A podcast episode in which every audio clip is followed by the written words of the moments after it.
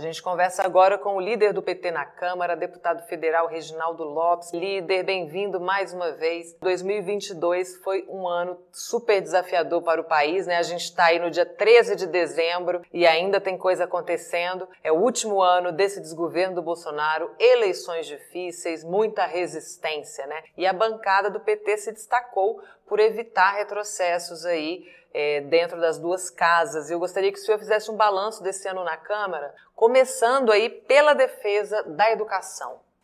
Então, Amanda, é, foram quatro anos né, de muita resistência.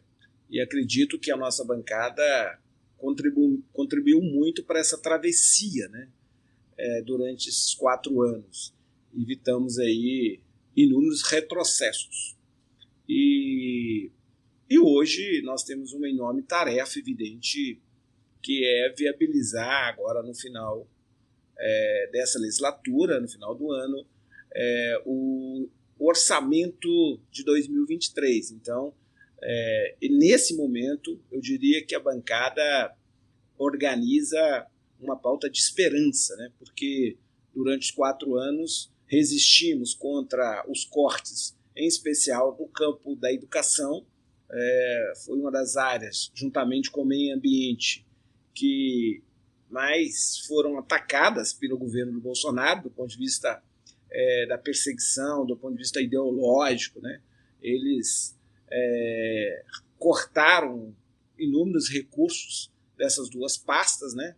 É, da defesa do meio ambiente, do modelo mais sustentável de economia, e do outro lado, o ataque aos pesquisadores, professores, a toda a comunidade acadêmica, aos estudantes. Né? Agora, no final do ano, nós assistimos aí é, quase 200 mil é, jovens, estudantes, é, ficarem em dificuldades é, financeiras, né?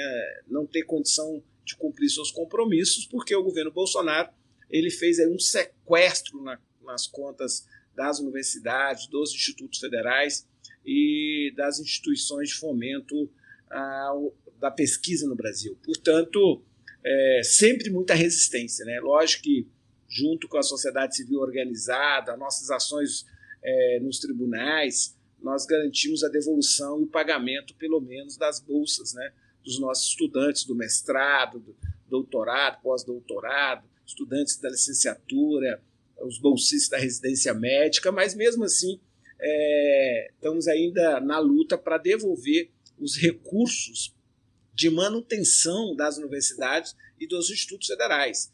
Nós temos aí é, a luta pela aprovação do Bolsa Família, que vai abrir espaço orçamentário para que o governo possa imediatamente devolver esses recursos, porque senão, Amanda, isso significará muitas demissões, paralisação do serviço nas universidades, nos institutos e também não funcionamento da universidade no início do ano, do seu restaurante universitário, da moradia, é, é, das bolsas né, de monitoria, das bolsas de trabalho para a nossa juventude que se encontra hoje é, dentro de um espaço educacional, do ensino tecnológico, do ensino superior. Então, nós temos muitas lutas ainda pela frente.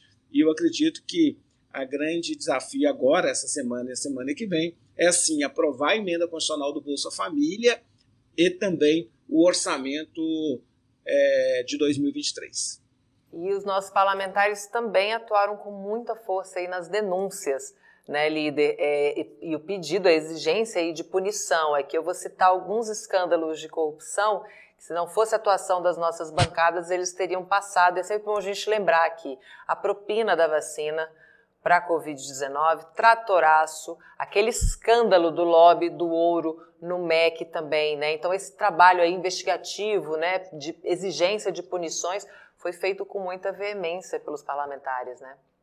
Sim, foram mais de umas centenas de denúncias é, nos diversos tribunais. E eu diria que essas denúncias foram extremamente importantes para garantir é, a não escalada autoritária do governo Bolsonaro. E, ao mesmo tempo, é, esse conjunto de denúncias também garantiram, por exemplo, a compra das vacinas. E, ao mesmo tempo, impedimos que algumas políticas públicas é, fossem totalmente destruídas. Né? Portanto, esta combinação, né, esse tripé de atuação por dentro do parlamento, nas ruas e nas redes, mas também recorrendo aos tribunais, é, ao Poder Judiciário, eu diria que essas ações combinadas é, foram fundamentais para que a, a, democracia brasileira pudesse ser é, consolidada, né, reafirmada, tendo uma eleição livre, transparente, democrática, e aí nosso grande líder, líder é, o maior líder talvez do mundo hoje, um líder popular, pudesse ganhar as eleições e virar a página dessa história muito triste, desse momento muito obscurantista, desse momento é, de muita desrespeito, né, de falta de empatia pelo país, pelo seu povo, é, falta de um projeto de nação. Então agora é, a bancada vai assumir né, numa condição que é buscar a reconstrução do país, né, que ao mesmo tempo também pensar uma pauta de futuro. Então eu diria que nossa bancada, a partir do ano que vem, terá dois grandes desafios. Né? O desafio é, de reconstruir, que é as ações imediatas, né? tirar o povo, do, é, o povo brasileiro do mapa da fome, tirar o povo da fome, né? garantir uma boa alimentação, três alimentações por dia para nossa gente, não deixar nenhuma criança dormir com fome, porque não é nada mais cruel que uma criança é, pedir alimento, tá passando fome, e ao mesmo tempo pensar uma agenda de futuro, ações complementares que possa consolidar o Brasil um grande projeto de nação. É, o senhor estava falando agora do maior líder mundial aí, no caso, o presidente Lula, né? Que também prova sua grandeza aí com um compromisso durante a campanha de trazer um Ministério dos Povos Originários. Olha só que coisa transformadora e o, e o mundo inteiro assistindo isso, isso é muito importante, esse compromisso do presidente Lula com a preservação e também com o respeito aos direitos humanos, né? Os povos indígenas tão atacados nos últimos quatro anos, né?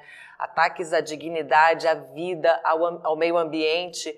É, e eu queria destacar aqui o projeto de lei que autoriza o garimpo, né? Em terras indígenas. Eu queria também que o senhor comentasse essa luta, né? Essa resistência aí da bancada contra esse projeto de lei que é criminoso, né? Então, Amanda, é, o Brasil é um país que maior exportador de alimentos do mundo, né? Indiretamente nós contribuímos para alimentar um bilhão de pessoas. Um país para ser respeitado, primeiro ele não pode alimentar um bilhão de pessoas e deixar dentro do seu país 60 milhões de pessoas passando fome. Então isso é um contrassenso, evidente que é, é nobre alimentar o um mundo, mas também é preciso olhar para dentro do país e a gente combinar essas ações. Segundo, evidente que é, nós temos que agregar valor, né? É, não dá para o Brasil, é, para o nosso setor exportador, especialmente o agro, é, depender é, dos seus insumos, né? Nós assistimos aí a guerra da Ucrânia com a, a é, com a Rússia, e a nossa dependência interna, né? a nossa dependência de insumos, a nossa dependência é, de produtos é, para o desenvolvimento de quase todos os setores da economia, mas nesse caso aqui da nossa agricultura.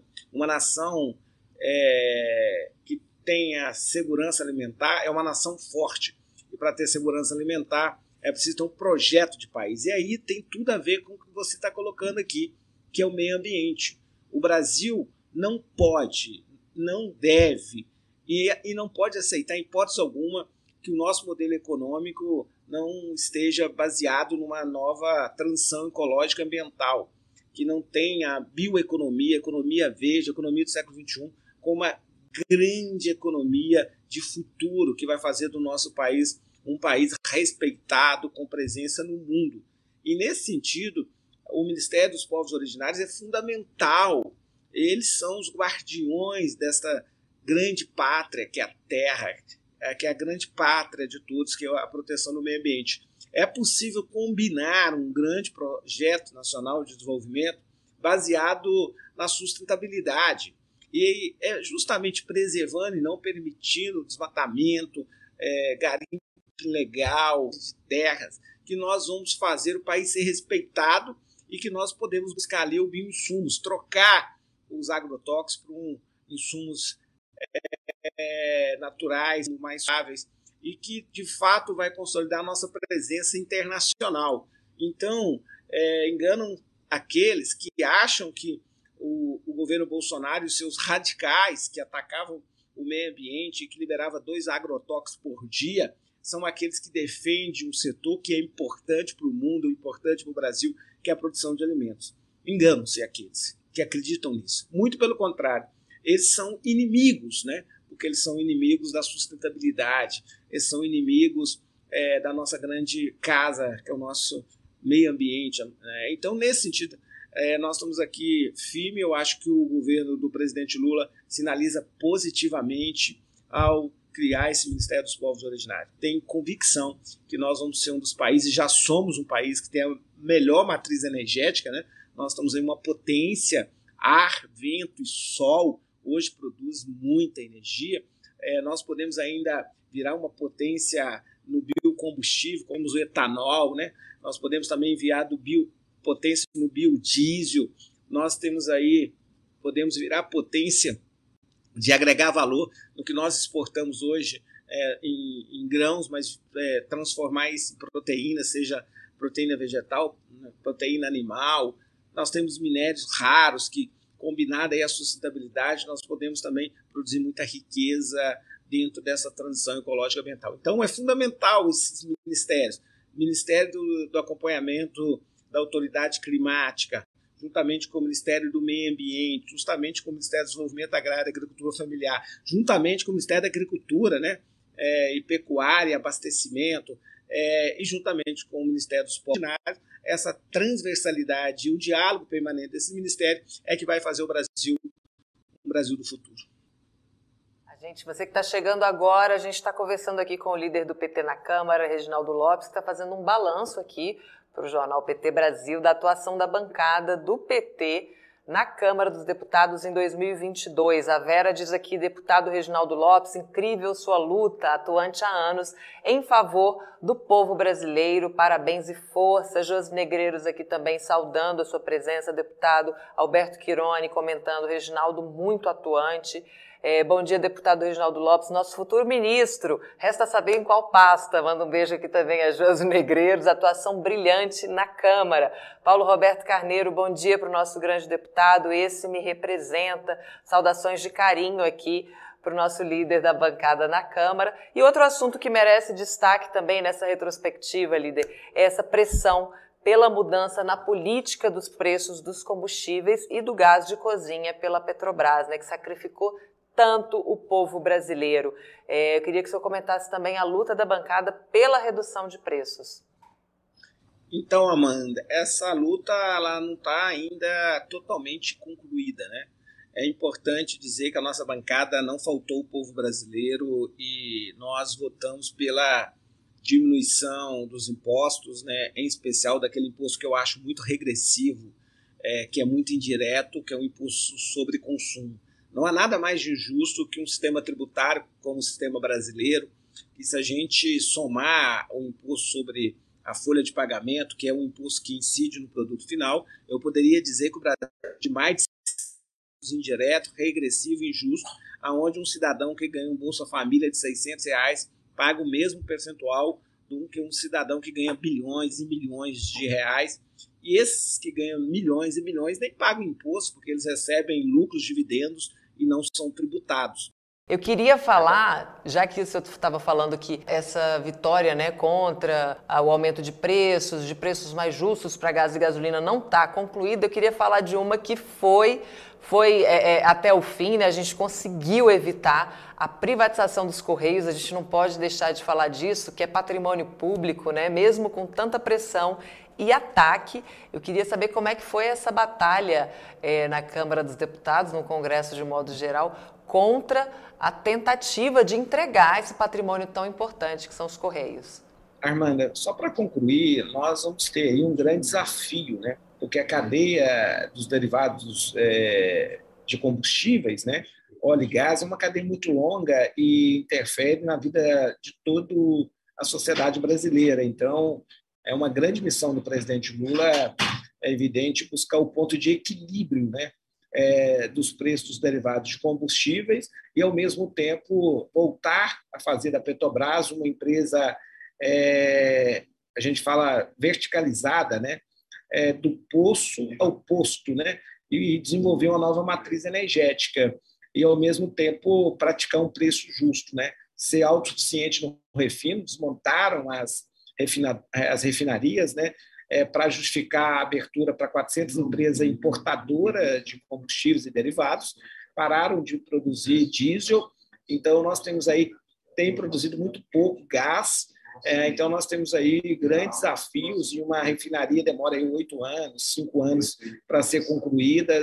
Então, nós temos um enorme desafio. Eu tenho certeza que esta ação de voltar a ser autossuficiente no refino e na, na, na produção é um grande desafio que o presidente Lula vai conseguir mais uma vez chegar a refinar mais de 100%, como ele fez em 2008, 2009, além de descobrir o pré-sal.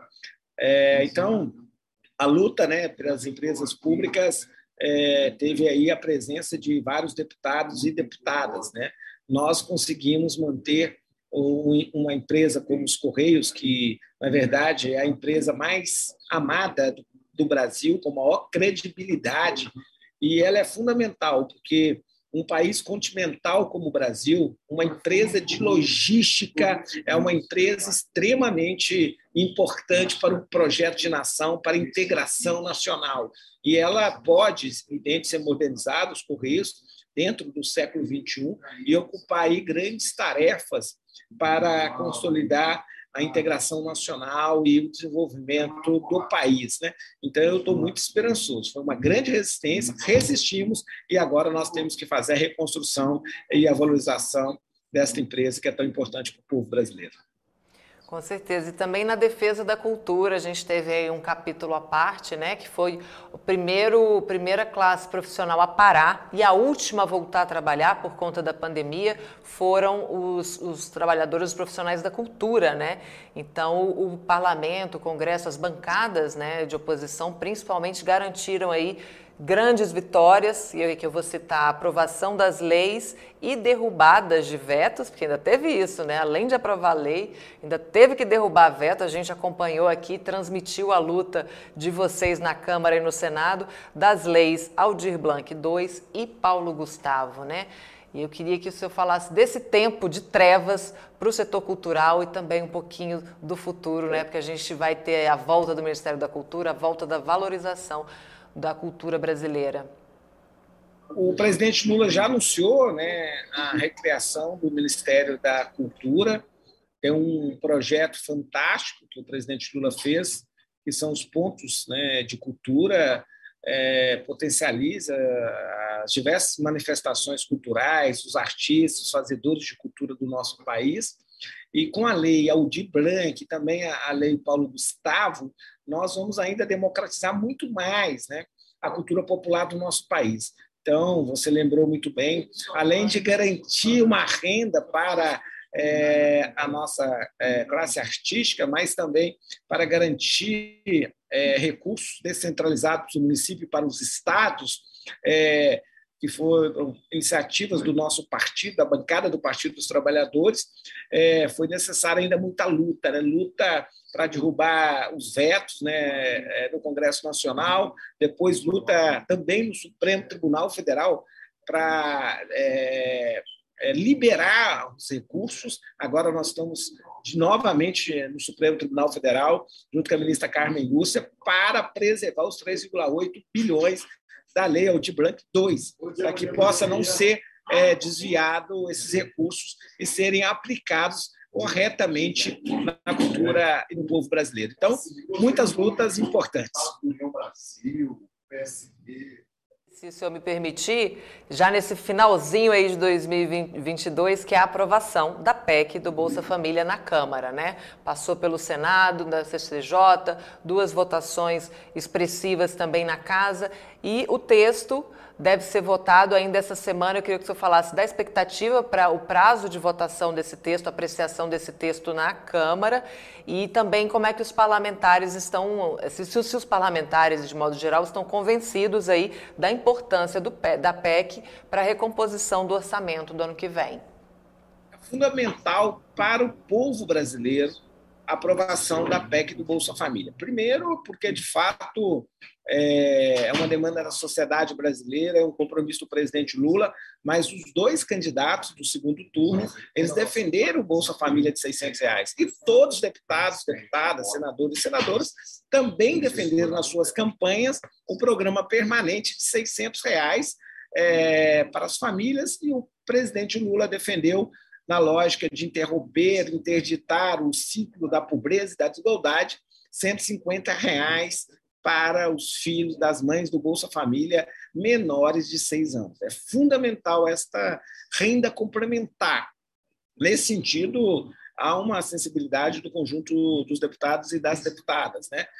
Além do Bolsa Família, é bom lembrar que nós precisamos abrir um espaço orçamentário para a gente, de fato, é, manter as políticas públicas no campo da saúde, da educação, da assistência social, do combate à fome, da valorização do salário mínimo. Hoje, por exemplo, é, no programa que eu acho que é complementar ao enfrentamento à desigualdade, à miséria, Minha Casa Minha Vida, seja, garantir um porto seguro para as famílias, o dinheiro que tem não compra nem a tinta para pintar a casa de verde e amarelo menos ainda construir casas. Então, nós queremos colocar recurso na moradia popular, na construção.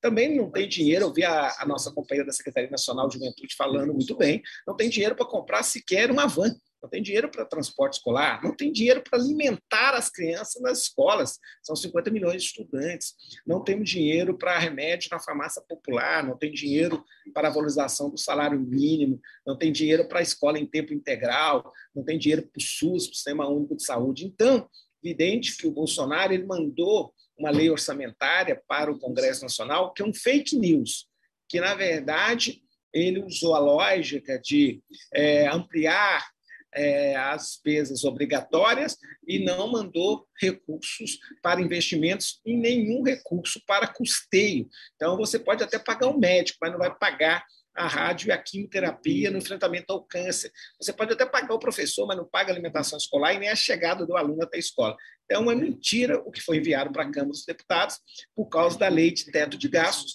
E nós, da oposição, votamos contra a emenda constitucional 95, denunciamos que era um instrumento fiscal inviável que ia penalizar as políticas públicas e os mais pobres, e nesse sentido, eles que defenderam sempre esse instrumento fiscal, eles quebraram esse instrumento fiscal em quatro anos, cinco vezes, e para fechar o governo do Bolsonaro, para pagar aposentado, para devolver o dinheiro para as universidades, para pagar a bolsa é, dos estudantes, é, eles terão que quebrar pela sexta vez a, a lei de teto de gasto. E nós concordamos, porque nós não queremos inviabilizar a, o Estado brasileiro. É, então, nós vamos sim, inclusive na Bolsa Família, na PEC Bolsa Família, antecipar as receitas extraordinárias, 6,5% apenas dessas receitas extraordinárias, para é, fechar o ano do governo Bolsonaro no ano de 22. Então, isso comprova que nós precisamos de uma nova âncora fiscal que tenha credibilidade, que tenha